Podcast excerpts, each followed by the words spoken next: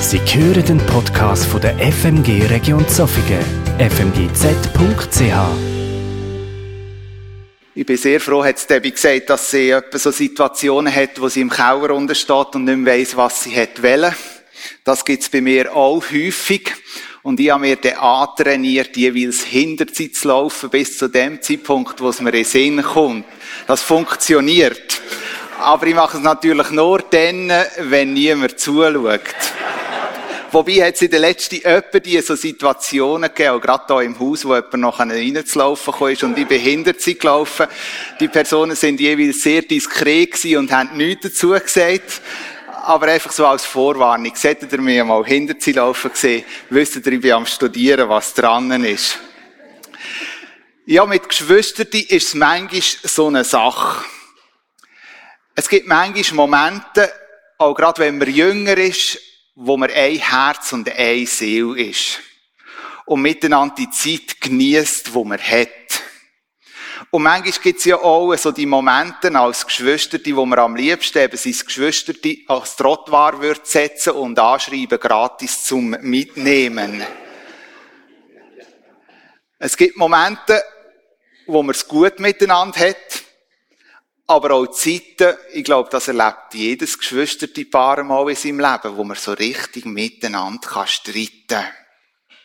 Und bei uns daheim hat es dann etwa die geheissen, wenn wir gestritten haben, wartet ihr nur, bis ihr älter sind. Dann fängt ihr einander an zu schätzen und dann sind ihr froh, wenn ihr einander habt. Und in vielen Fällen ist es ja irgendwo auch so dass je älter dass man wird, desto mehr fährt man Geschwisterte auch an schätzen und freut sich darüber, wenn man Geschwisterte hat. Aber nicht überall ist es so, da bin ich mir bewusst. Es gibt gewisse Geschwisterbeziehungen, die im Erwachsenwerden nicht besser werden oder man näher aufeinander zukommt, sondern wo man sich vielleicht nur noch mehr anfängt auseinanderleben. Die Bibel skizziert uns einige von diesen geschwisterten Beziehungen, wo eben mit dem Erwachsenwerden nicht aus zueinander geführt hat, sondern viel mehr auseinander. Eins von diesen geschwisterten Paar, wo wir in der Bibel lesen, ist im Alten Testament, wo uns ein Zwillingspaar, nämlich der Esau und der Jakob, begegnet. Was genau für Streitigkeiten, dass sie als Kind hatten, das wird uns nicht geschildert in der Bibel. Aber wir lesen, dass sie im Älterwerden innen, je länger sie mehr als Streitigkeiten auskämpft haben. Laut der Bibel muss das ungefähr mit 40 so der Fall gewesen sein. Also eigentlich im besten Alter, könnte man sagen. Sicher hat nicht dazu beigetragen, dass der Vater vom Jakob und vom Esau vor allem den Esau bevorzugt hat und die Mutter die Rebekka vor allem der Jakob. Ich glaube, auch das hat mit dazu beigetragen, dass die Beziehung nicht einfacher, sondern eher schwieriger geworden ist. Der Jakob ist der Jünger von diesen Zwillingen. Und wir lesen in der Bibel, wenn er einmal als erstes das Erstgeburtenrecht von seinem Brüder, vom Esau, eigentlich recht heimtückisch erschlichen hat. Aber mit dem ist nicht fertig gewesen, sondern Jakob hat weitergemacht und hat auch den Erstgeburtssegen, wo eigentlich im Esau zugestanden wäre, für sich wie einkamst. Wir lesen, wie das der Esau zornig gemacht hat. Über dem, was da passiert ist. Und Esau hat entschlossen, wenn sein Vater, der Isaac, gestorben ist, dann bringe er seine eigenen Brüder um. Das haben die Eltern, also die Isaac und die Rebekka, vernommen. Und sie haben entschieden, dass der Jakob weg muss. Nicht nur wegen dem, sondern der Jakob ist bis dann noch nicht verheiratet gewesen. Und die Eltern haben gehofft, dass sie bei den Verwandten, dass der Jakob dort eine Frau wird finden. Und so ist der Jakob in die Fremde gezogen. Und was dann passiert ist, lesen wir miteinander aus 1. Mose 28, die Verse 10 bis 19. 1. Mose 28, 10 bis 19. Jakob verließ Beersheba und machte sich auf den Weg nach Haran. Als die Sonne untergegangen war, richtete er sich an dem Ort, an dem er gerade war, für die Nacht ein. Er nahm sich einen Stein als Kissen und legte sich dort zum Schlafen nieder. Im Traum sah er eine Leiter, die von der Erde bis in den Himmel reichte. Und er sah die Engel Gottes auf ihr hinauf und hinabsteigen. Ganz oben stand der Herr und er sprach, ich bin der Herr, der Gott deines Großvaters Abraham und der Gott deines Vaters Isaac. Das Land, auf dem du liegst, werde ich deinen Nachkommen geben. Deine Nachkommen werden so zahlreich sein wie der Staub der Erde. Sie werden sich ausbreiten nach Osten, Westen, Norden und Süden. Durch dich und deine Nachkommen sollen alle Sippen der Erde gesegnet werden. Mehr noch, ich werde bei dir sein und dich beschützen, wo du auch hingehst. Ich werde dich in dieses Land zurückbringen. Ich werde dich nie im Stich lassen und stehe zu meinen Zusagen, die ich dir gegeben habe. Da wachte Jakob auf und sagte, an diesem Ort ist der Herr, und ich habe es nicht gewusst. Und er hatte Angst und sagte, was für ein, e ein ehrfurchtgebietender Ort. Hier ist das Haus Gottes, das Tor zum Himmel. Am nächsten Morgen stand er in aller Frühe auf. Er nahm den Stein, den er als Kissen benutzt hatte, und stellte ihn als Gedenkstein auf. Dann goss er Öl über seine Spitze. Er nannte den, die Stätte Bethel, Haus Gottes. Davor hieß das nahegelegene Dorf Luz. Bei dieser Gegebenheit, die ich euch hier vorgelesen habe, wäre ich eigentlich sehr gern dabei gewesen. Oder hätte gern mit dem Jakob mitträumt. Stellen wir uns mal diese Situation vor. Bis zu dem Tag oder kurz vorher hat Jakob eigentlich einfach im Gefüge der Familie gelebt. 40 Jahre lang ist er Zeltwand an Zeltwand mit seinen Eltern gelebt. Heute würde man so 14, 40 Jahre alten Mannen anraten, endlich einmal Flüge zu werden. Einmal das Hotel Mama zu verlassen. Zu dieser Zeit, auch noch dazu mal, zur Jakobszeit ist der Lebensstil eigentlich ganz normal und üblich gewesen. Und jetzt, jetzt heisst es für Jakob, das Übliche, das Bekannte zu verlassen, nennen, wo er sich nicht auskennt. Und das alleine. Alleine in die Fremde. Ohne Rückendeckung von der Familie ohne Rückendeckung von seinem Umfeld, von seinem Gefüge, wo er drinnen daheim war. Ausgesetzt der Willkür der Leute, die er begegnet, und ausgesetzt auch der Wildtier, die dazumal in diesem Raum gelebt haben. Die ein oder anderen Wildtiere, so weiss man, haben auch gerne mal Menschenfleisch gehabt. Wer die letzte Woche ein bisschen Presse verfolgt hat, ist scheinbar auch in Berlin ein Leu unterwegs gewesen. Ich selber hätte dann nicht draussen übernachten Und viele werden vielleicht froh gewesen, sie ist nur ein Wildzoo und nicht ein Leu. Aber zu dieser Zeit war es üblich gewesen, dass auch serige Tiere irgendwo neu in dieser Gegend umeinander gestreift sind. Und genau in einer so einer Nacht, wo er alleine war, Jakob, hat er einen Traum. Ein Traum, wo irgendwo neu sein Leben verändert. In dem Traum sieht er eine sogenannte Leiter. Häufig, und da habt ihr gemerkt, in dem Text, den ich vorgelesen habe, wird eben von einer Himmelsleiter geredet. In den verschiedensten Zeitepochen hat man sich Gedanken gemacht, wie das die Himmelsleiter aussehen könnte. Ein Bild habe ich hier gefunden, das ist dann eben eine wirkliche Leiter. Und gerade so in der mittelalterlichen Zeit hat man vor allem von so einer Leiter geredet.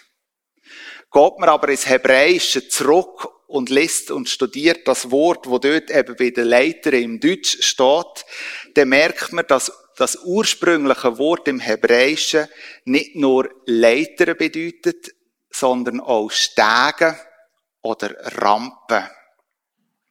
Und so ist nicht ganz klar, oder man kann nicht 100% sagen, wie jetzt genau die Himmelsleiter ausgesehen hat.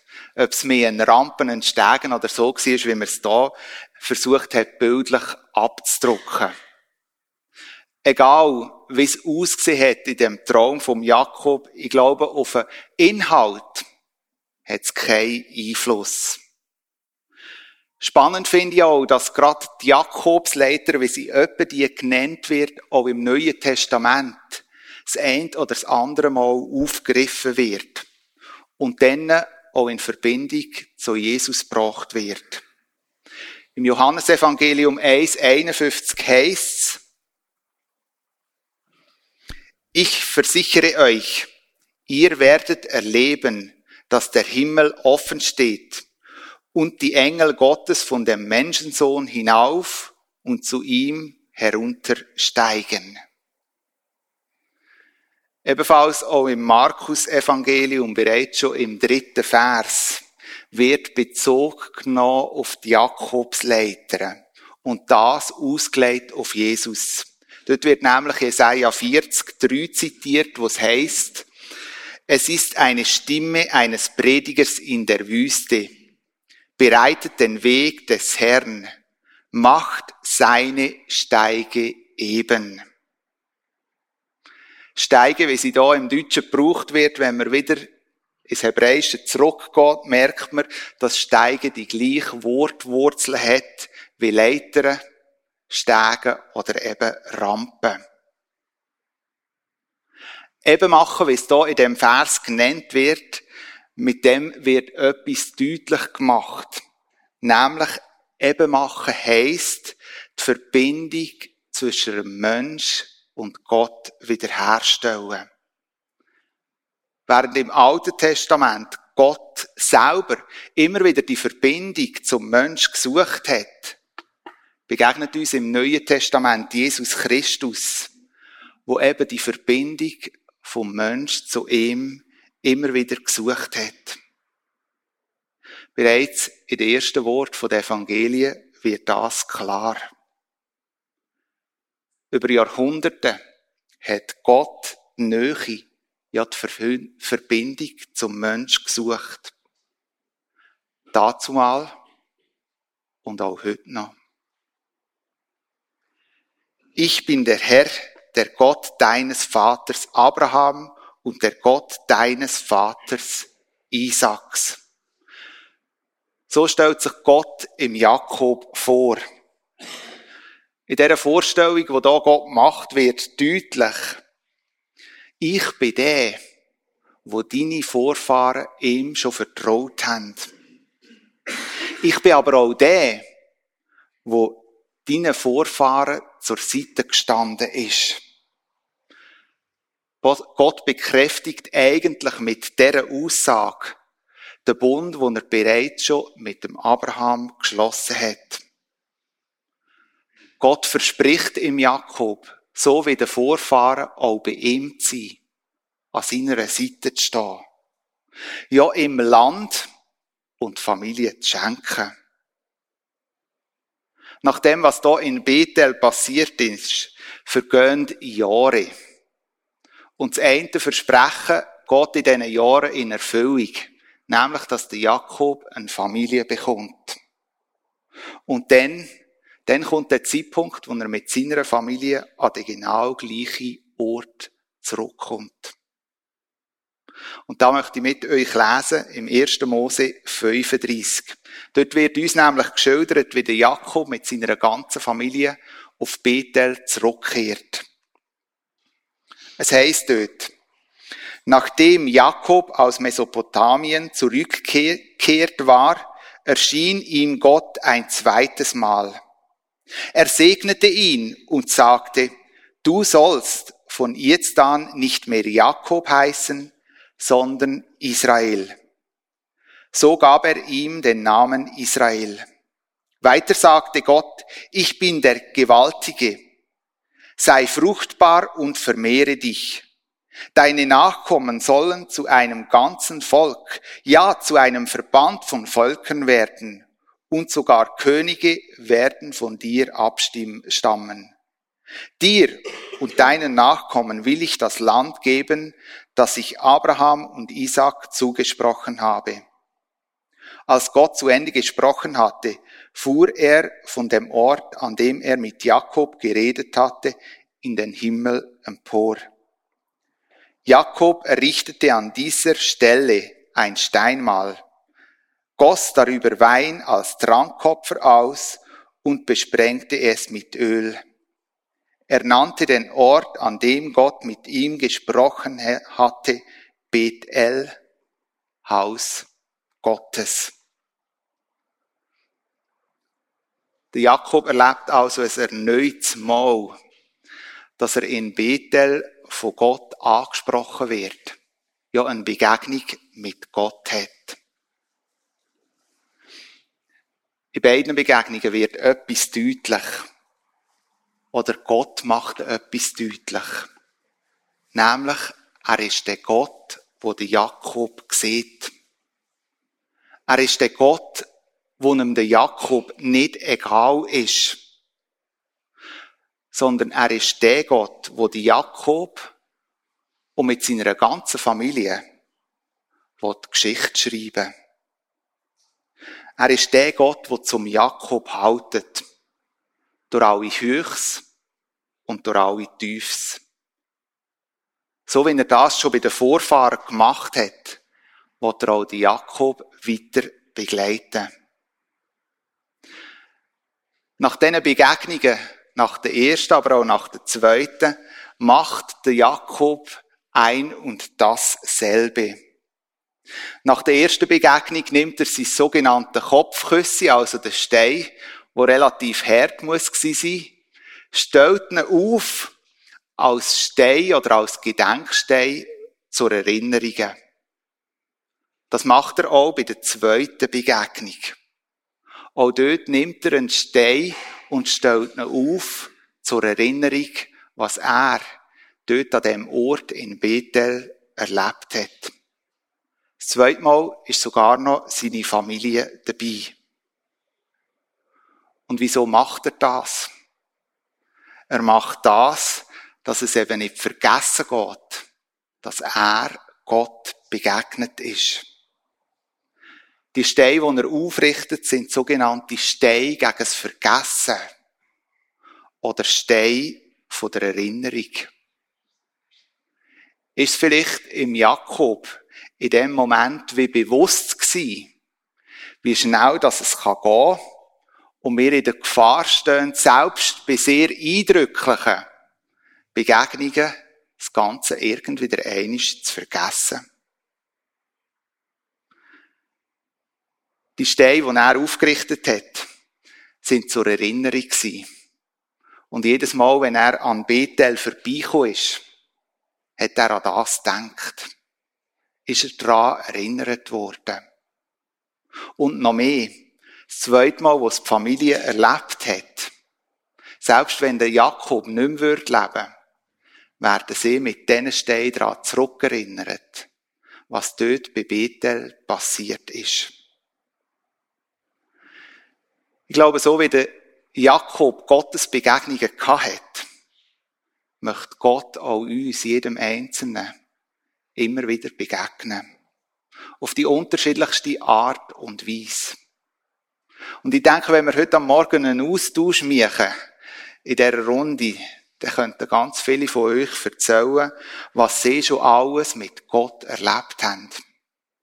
Wo sie Gott real erlebt haben wo dir gemerkt haben, dass Gott tatsächlich lebt. Und dir ihm nicht egal sind, sondern er mitten in eurem Alltag in ist.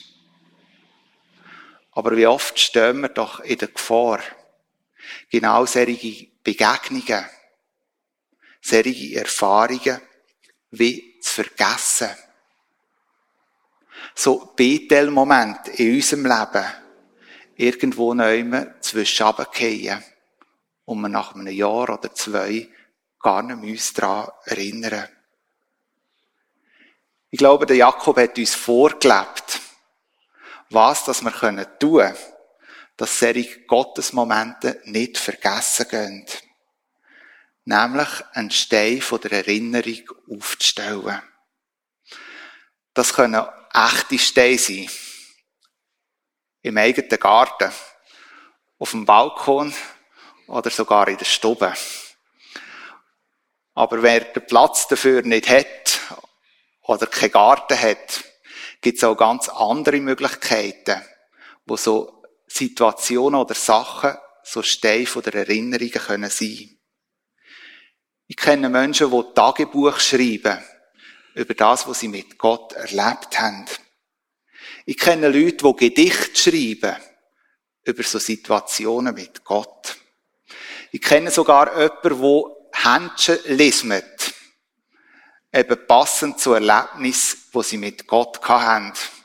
Und jeden Winter, wenn sie die Händchen anlegen, dann erinnern sie sich daran, was Gott, wie Gott ihnen begegnet ist. Andere wiederum malen Bilder. Ich glaube, die Kreativität, wie die Steine der Erinnerungen können aussehen, denen ist nicht Grenzen gesetzt. Mir persönlich sind so Steine der Erinnerungen vor allem auch Lieder. Lieder, wo wir je nachdem an Situationen zurückerinnern. Und etwa die gibt es, dass ich in einem Gottesdienst hocke und genau das Lied gesungen wird. Und ich merke, wie innerlich wie ein Film abläuft. Von etwas, was ich mit Gott erlebt habe und ich wieder daran zurückerinnert wird. Wir mag an diesem Punkt miteinander diskutieren, ob es so Stein von der Erinnerung wirklich braucht. Vergessen ist doch vergessen. Aber ich persönlich habe mehr als einiges erlebt, dass genau so Stein von der Erinnerungen mich persönlich gestärkt und ermutigt haben. Ganz besonders in schwierigen Lebensmomenten. In schwierigen Lebensmomenten, wo plötzlich ein Lied wieder gelaufen ist und ich mich daran zurückerinnert habe, was ich dann mit Gott erlebt habe. Genau dann habe ich erlebt, wie ich ermutigt und gestärkt worden bin. Und irgendwo so wieder Eindruck hatte, ich begegne Gott wie ein erneutes Mal an dem Punkt. Und darum möchte ich euch heute am Morgen ermutigen, wenn du Situationen mit Gott erlebt hast, erricht dir einen Stein von der Erinnerung. Es sind Erinnerungen, die einem Kraft geben können. Ganz besonders in schweren Lebensmomenten. Ganz am Anfang habe ich euch ein bisschen geschildert, wie der Jakob gelebt hat vor seiner ersten Gottesbegegnung. Ich habe nicht alles von seinem Leben schildern aber schon nur bei dem kurzen Abriss ist eins klar geworden. Nämlich der Jakob ist kein Unschuldslämmli Er hat viele Sachen in seinem Leben gemacht, die nicht in Ordnung sind. Das wird auch deutlich, gerade im Umgang mit seiner Familie, auch mit seinen Brüdern. Ihm gegenüber hat er sich schuldig gemacht. Er hat Sünde auf sich geladen. Selbst nach der ersten eindrücklichen Begegnung mit Gott ist im Leben von Jakob so das ein oder andere passiert, wo nicht in Ordnung ist. Lug und Betrug hat sich in seinem Leben durchgezogen. Auch wenn er Gottes Begegnungen hat, wo man den Eindruck hat, das hätte ihn doch sollen verändern. Und irgendwo kommt vielleicht, wenn man sein Leben anschaut, die Frage auf, hat Gott sich's nicht einfacher können machen und an dem Punkt eine andere Familie erwählen, statt der Jakob und seine Nachfolger? Lieber Gott, überleg dir's doch nochmal. Schau doch mal das Leben vom Jakob an. Irgendwo scheint's, er verbessert sich einfach nicht. Und genau mit dem willst du dein Volk bauen. Gott, jetzt wäre ja noch die Möglichkeit. Ich meine, die Familie ist noch relativ klein. Innerhalb einer Generation ist vergessen worden, dass du mit dem und dieser Familie hast wollen, dein Volk bauen. Du hättest jetzt noch die Möglichkeit, hinten daraus rauszugehen und einen anderen Mann zu erwählen. Mach's dir doch nicht so schwer. Trotz all dem, was im Leben von Jakob passiert ist, haltet Gott am Versprechen über Jakob und seiner Familie fest. Bethel, das Haus Gottes, soll in der Familie vom Abraham, vom Isaac und vom Jakob weitergehen. Nie anders. Wo Jesus Christus auf die Erde kam, hat er deutlich gemacht, dass Bethel, also das Haus Gottes, nicht an einen Ort fixiert ist, sondern dass jeder Mensch, der an ihn glaubt, eben Bethel, Haus Gottes ist. Wenn du also an Jesus Christus glaubst, dann ist bei dir Bethel, Haus Gottes, anzutreffen. Was für eine starke und ermutigende Sache. Zu wissen, dass Bethel in unserem Leben vorhanden ist. Du bist Haus Gottes. Vielleicht hast du heute am Morgen den Eindruck, wenn du in dein Leben hineinschaust, es gleicht eigentlich irgendwo das in dem vom Jakob. Weil wenn du ehrlich mit dir bist, an vielen Orten irgendwo noch immer Schuld und Sünd vorhanden ist. Und je nachdem kann der Gedanke aufkommen, so kann doch in meinem Leben nicht Haus Gottes sein. Gott kann doch für mich kein Ja haben mit all dem, wer ich bin und was ich gemacht habe. Gott hat dazu mal mit dem für Jakob ein Ja gehabt. Und er hat es heute auch noch für dich. Jesus hat signalisiert, Bethel, Haus Gottes, ist in jeder Person. Und er hat verdeutlicht, dass wenn Bethel in uns ist, Haus Gottes, dass das Haus Gottes immer wieder muss gereinigt werden.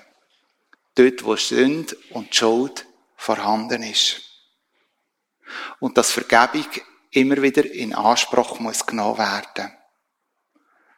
Das ist möglich durch den Tod von Jesus am Kreuz. Das Leben in der Gewissheit, dass ich Haus Gottes bin, bedeutet das Leben in der Realität, dass ich Vergebung brauche. So dass Bethel, Haus Gottes, immer mehr in mir Raum einnehmen kann. Nimm du den Zuspruch, wenn die wie die Schuld, wie erdrückt, für dich ganz persönlich. Gott hat ein Ja für dich. Unabhängig von dem, was in der Vergangenheit in deinem Leben gelaufen ist. Er möchte in dir wohnen. Der Jakob hat zweimal eine tiefe Begegnung an dem Ort Bethel. Es ist für ihn, man könnte sagen, wie ein heiliger Ort geworden. Heilige Moment, den er dort erlebt hat. Und Bethel, wenn man Geschichte anschaut, auch gerade im Alten Testament, der Ort, wo der Jakob träumt hat, wo Gott ihm begegnet ist, ist über Generationen ein Ort geworden, eben wo Gott wohnt. In den darauffolgenden Jahren ist Bethel, man könnte sagen, wie ein religiöses Zentrum geworden. Und zum Teil hat es mit Jerusalem wie konkurriert. Wo sich das Reich Israel trennt hat, wir lesen es im Alten Testament, ist der erste König vom Nordreich, der Jerobeam der Erste, auf die Idee gekommen, in Bethel ein goldiges Kalb aufzustellen. Und wieso? Er hat Angst gehabt, dass seine Leute in seinem Reich sich nach Jerusalem ausrichten und ihm wieder Rücken kehren. Und darum hat er das goldige Kalb aufgestellt und seinem Volk wird die Möglichkeit gegeben, eben dort hinzugehen nach Bethel, um das goldige Kalb anzubeten. Wir lesen in der Bibel, wie durch das, was Jerobeam gemacht hat, Sünde ins Leben von ihm, aber auch vom Volk ist. Und wenn man so den Text lässt, kommt man irgendwo so den Eindruck über das, was dort passiert ist, ist wie kaum nicht bemerkt worden, dass das nicht richtig ist. Eigentlich ohne Gegenwehr ist das goldige Kalb aufgestellt worden. Ohne Gegenwehr hat sich Sünde ins Leben der Menschen, die nachher nach Bethel pilgert sind, geschlichen. Es hat sich Sünde im Haus Gottes ausbreitet. Für jeden, so lesen wir, wo nach Bethel pilgert ist, ist das wie okay gewesen. An dem Punkt habe ich mich selber gefragt. Wie schnell stehen wir in der Gefahr, dass Sünde in unser Leben hineinkommt. Sünde sich ins Haus Gottes einschleicht. Und das manchmal noch auf eine ganz fromme Art. Es kann ganz christlich verpackt sein. Und trotzdem ist es sündhaft. Ich bin mir bewusst, über Sünde und Schuld zu reden, das macht man heute nicht mehr so gern. Am liebsten blendet man es aus.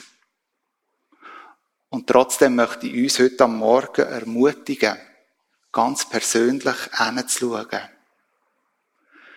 Wo in deinem Leben hat sich wie ein goldiges Kalb aufgestellt. Wo je nachdem, wie ich schon gesagt habe, auch ganz fromm kann daher sein, kommen. Vielleicht ist dein goldige Kalb irgendein Gegenstand oder etwas Materielles. Ein Haus, ein Auto oder sonst etwas. Vielleicht ist auch dein goldige Kalb ein Prediger, wo dir immer das bringt, was du genau brauchst. Und alle anderen haben das Evangelium nicht. Vielleicht ist aber auch dein goldige Kalb deine persönliche Wichtigkeit und deine Bedeutung, wo du in der Kirche oder im Umfeld bekommst. Wie schnell kommt doch irgendwo noch in unserem Leben, je nachdem fromm verpackt, ein goldiges Kalb daher. Wo in deinem Leben wo in deinem Haus Gottes hat sich Schuld und Sünde eingeschlichen. Wo wär's dran, Buß dafür zu tun? Vor einiger Zeit habe ich die Biografien vom Junior und Senior Bodelschwing gelesen. Das sind zwei Männer, die mich sehr inspiriert haben. Ihres Leben, aber auch ihren Wandel. Man liest, dass die Familie Bodelschwing eigentlich aus einer Adelsfamilie stammt. Der Vater Bodelschwing hat 1872 ein ähm, Heilungsinstitut übernommen in Bielefeld.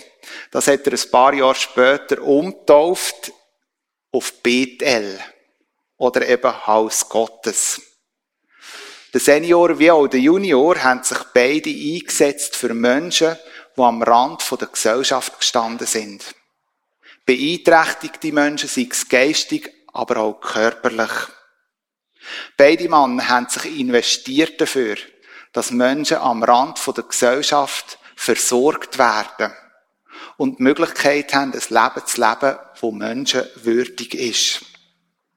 Unter anderem hat der Vater Bodelschwing die sogenannte Brockenstube gegründet. Eigentlich mit dem Hintergedanken, dass Menschen, die zu wenig haben, dort etwas sich leisten können, was sie sonst nicht könnten zahlen. Das ist eigentlich ein Erbe, das wir hier noch in der Schweiz haben. Die sogenannten Brockis stammen ursprünglich einmal von dem Vater Bodelschwing. Auch der Junior hat sich investiert. Während dem Zweiten Weltkrieg hat er unter anderem eben das Haus Bethel für die geistig und körperlich beeinträchtigten Menschen geleitet. Und dort wissen wir, dass der Hitler entschieden hat, eigentlich all die Menschen, die so beeinträchtigt sind, auszurotten. Weil es nicht menschenwürdig ist und nicht eine reine Rasse. Zu dieser Zeit vom Zweiten Weltkrieg haben 3000 Leute in Bethel gewohnt. Und der Friedrich Bordelschwing hat mit seinem Lebenseinsatz dafür gekämpft, dass die Menschen nicht umgebracht werden. Ihm ist es wichtig Haus Gottes zu leben. Im Zweiten Weltkrieg. In einem dunklen Europa. Und ihm ist es wirklich klar gewesen, oder hat die Perspektive gehabt, Haus Gottes hier auf dieser Erde ist wie befristet. Wir leben richtig Haus Gottes, wo Ewigkeitswert hat. Und weil er diese Perspektive gehabt hat, hat er in Bethel, in dem Grundstück, wo er hatte und die Häuser gestanden sind, sind alle Häuser Flachdächer gewesen. Wieso? Er hat gesagt, wenn Jesus wiederkommt und wir einig in das ewige Gotteshaus dürfen gehen, müssen die Beeinträchtigten die sein, die zuerst bei Jesus sind. Und er ist davon ausgegangen, wenn das passieren würde dann müssten alle auf Dächer rauf wenn Jesus wiederkommt. Ein spannender Gedanke, der mich immer wieder beschäftigt. Und genau der Mann, Friedrich von Bodelschwing, ist es gewesen, wo folgendes Zitat gesagt hat. Selbst Christus steht nicht hinter uns als unsere Vergangenheit, sondern vor uns als unsere Hoffnung in Bethel leben, im Haus Gottes leben, bedeutet, die Vergangenheit, sei sie also schwer und schuldhaft loszulassen. Und uns die Vergebung, wo Jesus uns schenken will, immer wieder zu vergegenwärtigen. Aber auch achtsam zu sein auf das, das Haus Gottes eben Haus Gottes bleibt. Um mit der Hoffnung zu leben, dass irdische Bethel in ein ewiges Bethel wird münden. Amen.